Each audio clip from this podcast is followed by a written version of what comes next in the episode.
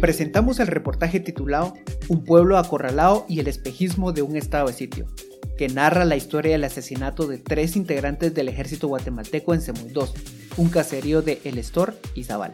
Es por este caso que, en septiembre de 2019, el entonces presidente Jimmy Morales decretó estado de sitio en 22 municipios, y por el que recientemente capturaron a César Montes, exguerrillero y dirigente de la Fundación Turcios Lima. El MP lo señala de haber dirigido el ataque en contra de los soldados. Plaza Pública visitó Semuy 2 pocos días después del triple homicidio. Al conversar con los vecinos, sus rostros mostraban sorpresa y duda cuando escuchaban las versiones de los hechos que se difundían desde la ciudad capital. Comenzamos. Desde que el presidente Jimmy Morales decretó el estado de sitio en 22 municipios del país, el 3 de septiembre, el único lugar que verdaderamente tiene un cerco militar es el caserío Semuy 2, en donde fueron asesinados los tres oficiales de la Marina. Mientras el caso sigue sin ser resuelto, el ejército presume hallazgos de plantaciones de droga y destrucción de pistas clandestinas, aunque muy lejos del lugar donde murieron los soldados. La mañana del 3 de septiembre, una bala perforó la pared de la escuela primaria del caserío Semuy 2, en el sur de El Estor, en el nororiental Izabal. El agujero tiene forma ovalada, parece como si hubiese caído del cielo hasta atravesar un bloque que se eleva apenas 50 centímetros del suelo. Los niños que estaban en clases cuando ocurrieron los disparos ahora meten los dedos en el boquete por pura curiosidad. La herida en la pared queda como un recuerdo de un confuso crimen en el que murieron tres integrantes del ejército y dos pobladores quedaron heridos. ¿Qué tipo de arma provocó el impacto? ¿Quién disparó hacia la escuela? Son preguntas que los mismos pobladores no quieren o no pueden responder. En Semuy 2 se vive un estado de sitio muy extraño. El comportamiento del ejército en el área ha pasado por una metamorfosis. Primero llegaron para allanar y buscar armas y sospechosos, e incluso encerraron a una familia en su propia casa por cinco días. Ahora buscan amistad con la comunidad. Fuera de Semuy 2, en los otros municipios afectados, la presencia policial o militar es mínima.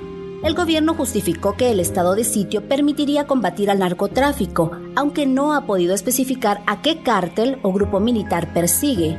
Mientras los hallazgos de sembradíos de droga y pistas clandestinas ocurren a kilómetros de distancia de Semuy 2, diputados, organizaciones sociales como el Comité de Unidad Campesina, Wakib Kej, la Asamblea Social y Popular, e incluso Iván Velázquez, ex jefe de la Comisión Internacional contra la Impunidad en Guatemala, CICIG, opinan que la medida es desproporcionada. Eh, se afirma, yo creo que la muerte de los, de los tres soldados es un hecho naturalmente grave, pero una medida de estado de sitio es desproporcionada y que si no existía una situación generalizada de, afectación del orden público, aquí es no, no es eh, no es improbable lo que los críticos afirman, que hay finalidades distintas a las puras del control de, del orden público. Cinco días encerrados. Un día después del asesinato del alférez de fragata Carlos Steven Mayen Cabrera y de los sargentos Isaías Beleu Caal y César Augusto Leonel Septún, el ejército fue enviado a tomar el control de Semuy los soldados allanaron las viviendas, rastrearon la zona e interrogaron a varios pobladores a quienes trataron como sospechosos. Una familia confirmó que los militares rodearon su vivienda, los retuvieron y les quitaron el documento personal de identidad a cada uno. La razón la supieron después. Forman parte de una lista de por lo menos cinco personas cuyos nombres circularon en redes sociales como los sospechosos. La publicación de estos datos, que tuvo más revuelo, fue la realizada por Ricardo Méndez Ruiz, presidente de la Fundación contra el Terrorismo. Fuentes de la Policía Nacional Civil confirmaron que estos datos provienen del Sistema Único de Información, una base a la que solo tiene acceso el personal del Ministerio de Gobernación. Mariano Hook y su hijo Joel recibieron a plaza pública en el patio de su vivienda, la misma en donde fueron retenidos. Mariano es intermediario en la compra-venta de cardamomo. Tiene 50 años y no habla castellano. Joel estudió enfermería y por un tiempo trabajó en la clínica móvil en Sepursarco, en otra parte de El Estor, Izabal. Ahora ayuda en los negocios de su padre, que también posee unas cabezas de ganado y cultiva, al igual que sus vecinos, cacao y tilapia, como parte de un proyecto de la organización Heifer Internacional. El 6 de septiembre, a las 16 horas, a Mariano lo tomaron del cuello y lo llevaron al patio de la casa, en donde lo arrodillaron para interrogarlo con la ayuda de un traductor. Le exigían una confesión, pero Mariano no les dio la respuesta que buscaban. Dos.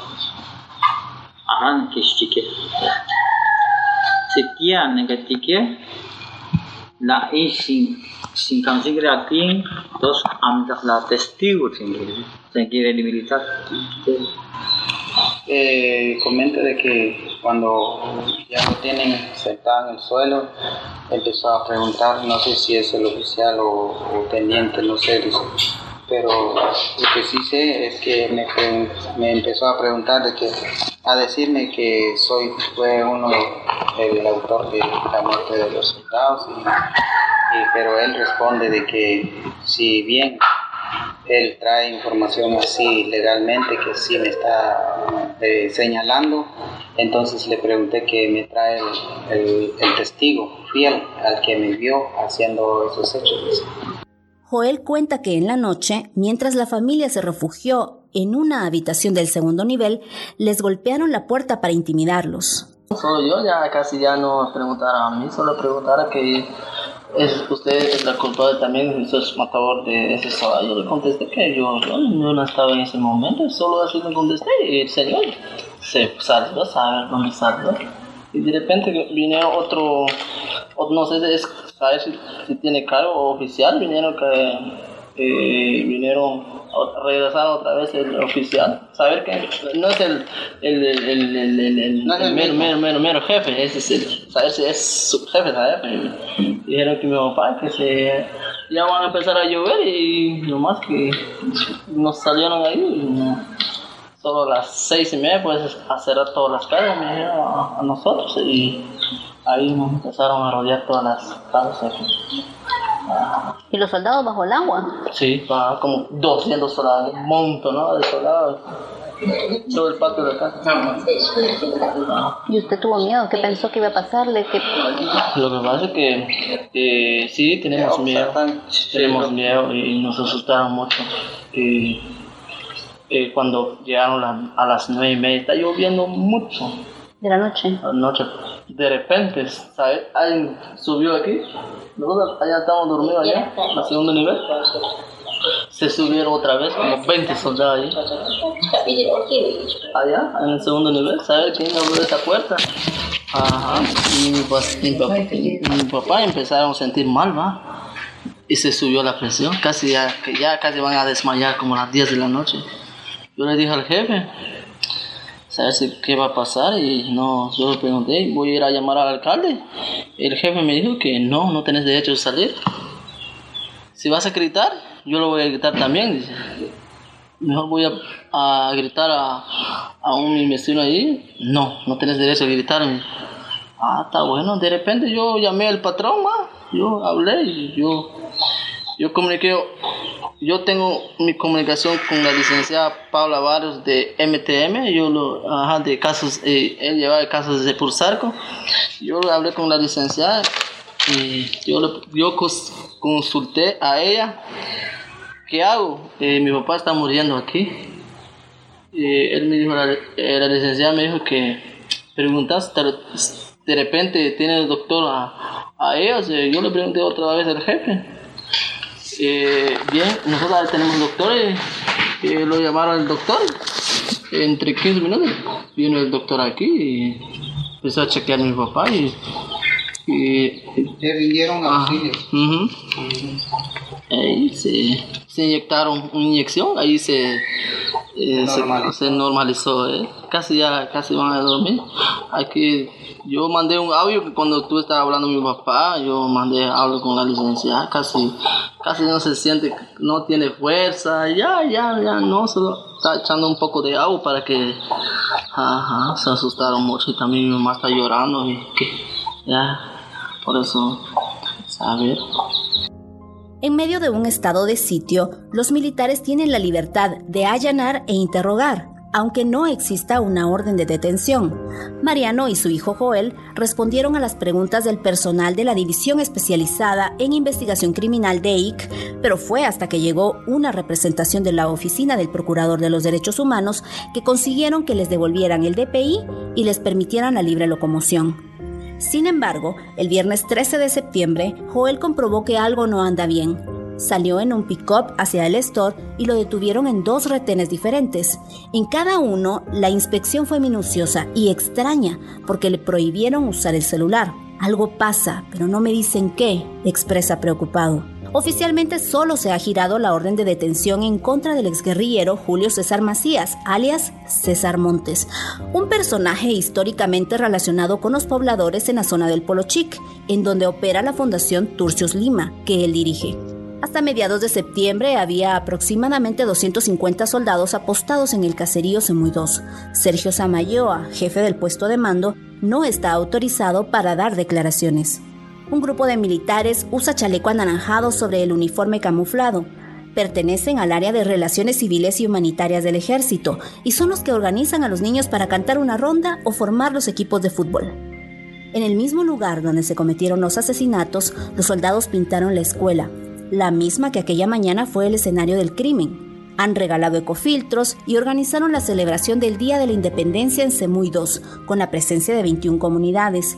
El 21 de septiembre también festejaron el Día Internacional de la Paz, con globos blancos y una caminata con los niños. En medio de un clima soporífero se vive un verdadero, aunque extraño, estado de excepción.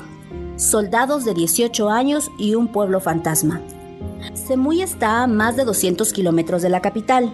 Para llegar a este pueblo, instalado entre grandes extensiones de palma que quedan cobijadas por la Sierra de las Minas, hay dos accesos, una ruta por el Estor que requiere pasar por una parte del lago y la otra por la aldea Mariscos, en el municipio de Los Amates y Zabal. Mariscos, una zona turística famosa por sus playas con arena dorada, padeció indirectamente el estado de sitio. En el ingreso a la aldea, a 37 kilómetros bien asfaltados e iluminados desde la carretera CA9 Norte, se ubicó un puesto de control con una treintena de soldados y policías. El cuadro es intimidante al inicio, porque después del silbato todos los uniformados rodean cada vehículo. Pero esa sensación se transforma cuando debajo de esas gorras verdes aparecen los jóvenes rostros. Son soldados que apenas han cruzado la mayoría de edad y se incorporaron al servicio militar por 24 meses a cambio de una remuneración de 1.500 quetzales al mes. Mariscos se quedó sin visitantes y con apariencia de polo fantasma durante varios días. Los hoteles estaban vacíos, los restaurantes cerraban temprano ante la falta de comensales y las tiendas estaban abiertas sin un solo comprador. El estado de sitio ahuyentó a los turistas porque hubo desinformación, asegura el gobernador Eric Martínez.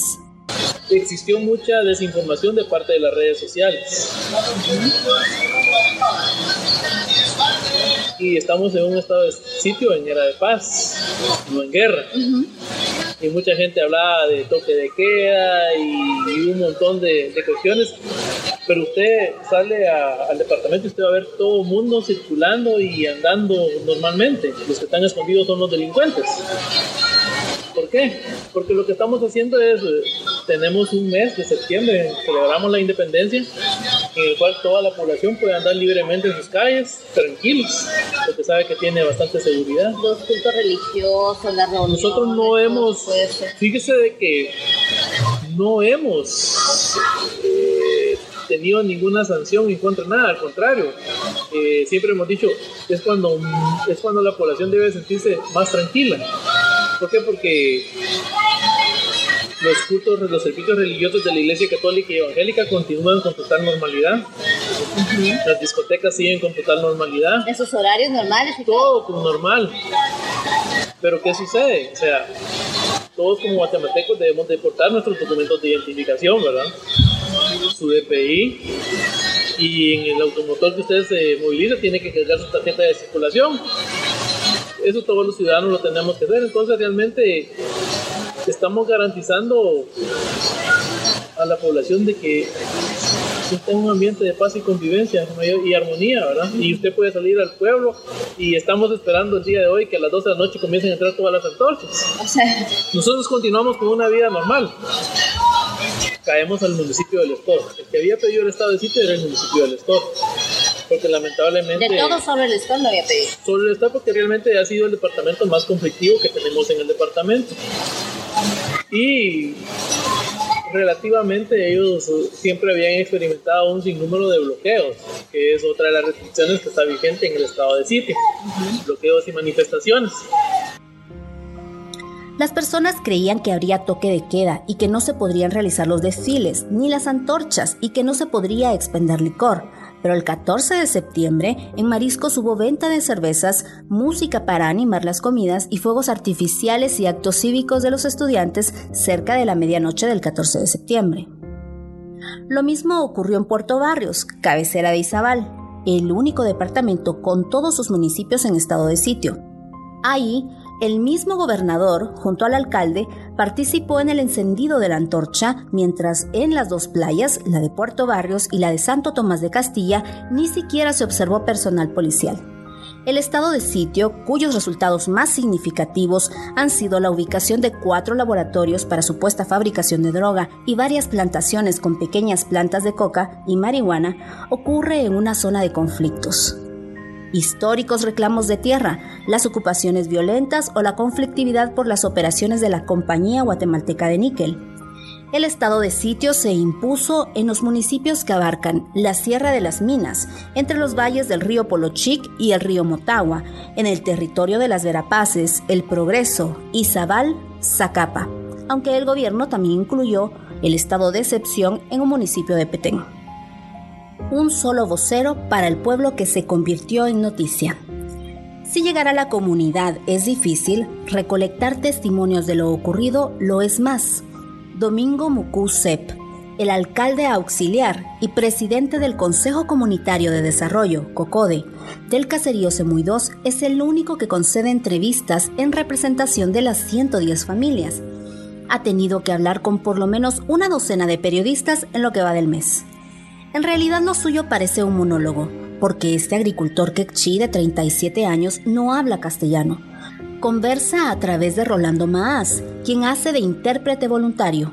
Antes que estos dos locales pudieran informar al mundo lo que había ocurrido en su comunidad, César Montes apareció entrevistado por los medios, debido a su histórica relación con las comunidades del área del Polo Chic, en donde ha operado a través de la Fundación Turcios Lima.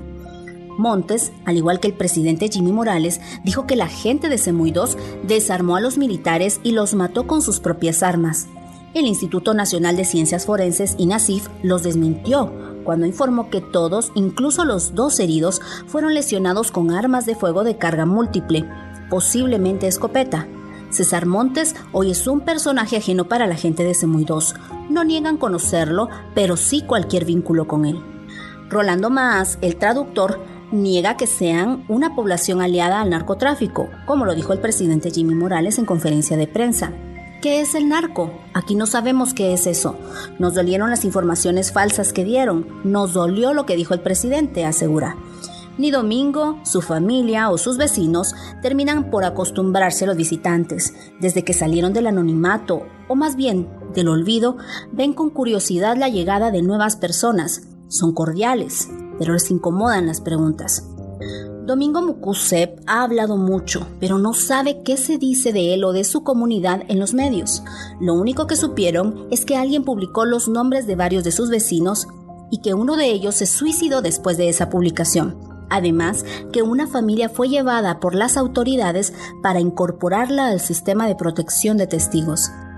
El pueblo entero fue noticia, lo saben, pero no tienen idea de qué hacer o qué efecto tendrá tanta atención mediática.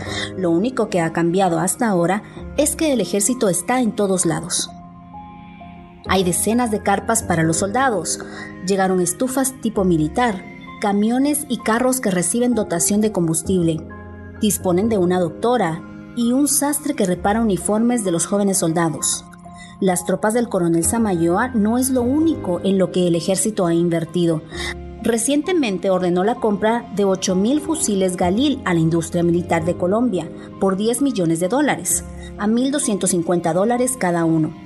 La adquisición responde a la estrategia contra el narcotráfico, el lavado de dinero, el terrorismo, el tráfico de personas y el contrabando, según declaraciones del portavoz de la institución. Esta es la segunda compra exitosa que el gobierno de Guatemala concreta con Colombia.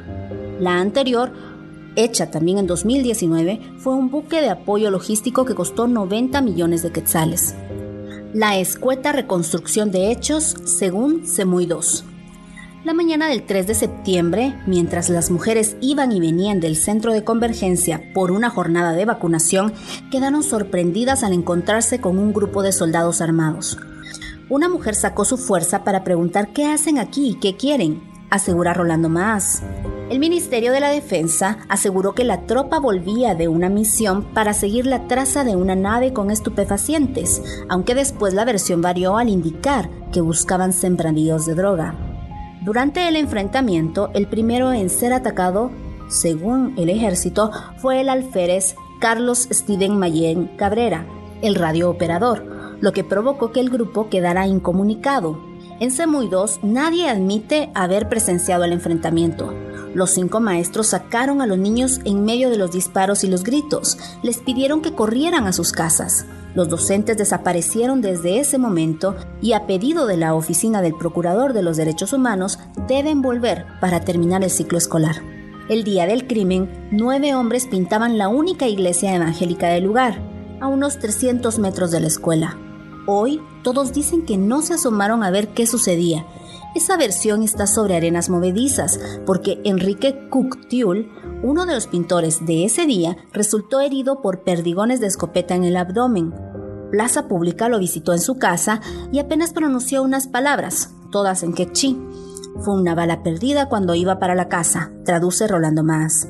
El rompecabezas luce más desordenado con este tipo de declaraciones. Los oficiales entrevistados por el gobierno aseguran que nunca abrieron fuego contra quienes los rodearon y todavía no logran explicar bien cómo es que escaparon. En Semuy 2, algunas casas están separadas por pequeñas veredas con riachuelos a flor de piel. Lo único que hay hacia arriba es la montaña pedregosa y hacia abajo las planicies de solitarias plantaciones de palma. Para llegar a una salida hay que avanzar muchos kilómetros. Los cuerpos de los tres integrantes de la Marina del Ejército quedaron tirados casi 24 horas detrás de la escuela. Pero si ahí fueron acorralados, ¿en dónde o cómo comenzó el enfrentamiento? ¿Qué hacía un disparo en la parte frontal del edificio en donde los niños de Semuy 2 estudian? El presidente Jimmy Morales condenó el ataque y describió la hazaña con que fueron tratados los militares. Por respeto a las familias, hemos pedido que no sean publicadas las fotografías de la situación en la que quedaron los cuerpos de nuestros soldados. Uno de ellos recibió un balazo o un disparo de escopeta en el rostro, quedando sin rostro y únicamente quedó el espacio craneal expuesto. Y aún más, una de las fotografías muestra cómo a uno de ellos le fue quitada su cabellera y sembrada en una estaca a la par del cuerpo. Condenamos ese tipo de hechos. Condenamos ese tipo de acciones. Domingo Mucusep y Rolando Maas no caben del asombro cuando se les relata esta descripción. Abren los ojos, se miran mutuamente, impresionados. Ellos, que insisten en no haber estado presentes durante el hecho, pero aseguran haber visto los cuerpos, dicen que nadie tocó a los fallecidos. La descripción es macabra. Los cuerpos quedaron tirados toda la noche. Nadie siquiera los cubrió con una manta. No hubo veladora ni vaso de agua, ni rezos ni llantos. ¿Los soldados quedaron ahí tirados? ¿Les pusieron un trapo encima? No, no, no. ¿Toda la noche? Toda la noche. Los perros fueron los únicos que se acercaron para carcomer un cuerpo. Sí, los vimos porque vinieron el Ministerio Público a levantar el cadáver. ¿Y es cierto que eh, a uno le dispararon en la cara? Pues ya no se mira si, si fue disparado, pero yo creo que sí, porque, porque la bala, según lo- los que fueron a prestar servicio militar, que esa bala del fusil saca el, abre donde el, el plomo pasa, abre mucho, dice. No, de repente en la cara cayó uno y se sacó toda la cara. Ah, cuando lo vimos nosotros, eh, ya es en la tarde, ¿va? Se juntó toda la aldea y viendo qué pasó. Entonces, eh, porque ya no tiene nada del adentro o el cerebro, toda la cara, es por, lo- por los chuchos. Ajá, hay unos patojos dijeron que están comiendo el, el muerto los chuchos. dicen. ¿En serio? Ajá. Solo patojos le avisaron, pero ya no pudimos meterse ahí porque ya es noche. Sí, ya es noche. Los restos de los tres oficiales de la Marina fueron recuperados por la Policía Nacional Civil al día siguiente de su muerte. Les hicieron la necropsia y los trasladaron a la capital, en donde Jimmy Morales y el ministro de la Defensa les rindieron honores. Los tres fueron elevados a la categoría de héroes. Rolando Más declara, nos dio lástima, pero nos dio miedo que fueran a perjudicarnos. Fue o no así fue, que, que Dios nos perdone. Sí, los cadáveres ya se habían ido. ¿Y, y a usted no le parece extraño? Nadie quiso ponerles ni una sábana encima a los soldados. Se quedaron tirados toda la noche solos. Sí, sí, se quedaron porque tenemos miedo de tocar y como bien hemos tenido información de algunos que han pasado así ahorcados o inundados en un río, que dicen pues así no sé si, si ya es costumbre que si uno se murió así pues no hay que tocar. Es la idea que tenemos, por eso no pudimos cubrir tan siquiera. Sí, tuvimos el miedo de tocar. Porque lo que pensaron la gente ahí, la gente buena, es de que es de que si, si vinieran las autoridades y nos llevarían en, un, en una computadora, si hubiéramos acercado con ellos, tal vez la mano o no sé cómo, nos, nos va a indicar que sí los tocamos. Nos van a decir que nosotros fuimos. Es lo que pensó la gente. Por eso no pudimos meter, acercarnos a, a ellos. Ante la falta de culpables confesos, la sospecha de la responsabilidad recae en Agustín Chub Chub, quien se quitó la vida al colgarse de la viga de su propia casa. Sus vecinos son quienes dicen que quizá no soportó la culpa y por eso se mató. No hay quien lo defienda. Su viuda y sus hijos han pasado desapercibidos. No hubo velorio comunitario y fue enterrado casi en silencio. En Semuy 2 falta una familia que fue integrada al programa de protección de testigos del Ministerio Público. Son al menos, de manera oficial, los únicos que se han ido de Semuy 2. Mariano y Joel Hook, padre e hijo, cuya vivienda fue rodeada por el ejército, no piensan marcharse, aunque para evitar problemas no salen del pueblo.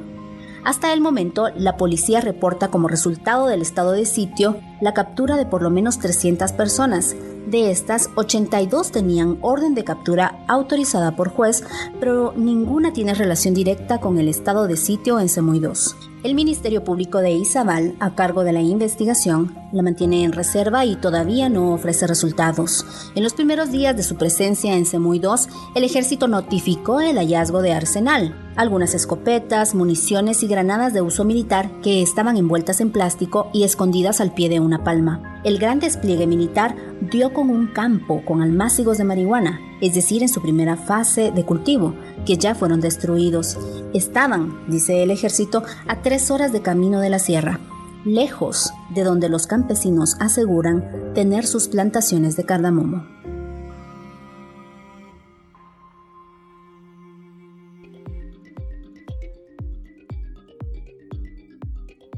Esta fue una producción de Plaza Pública.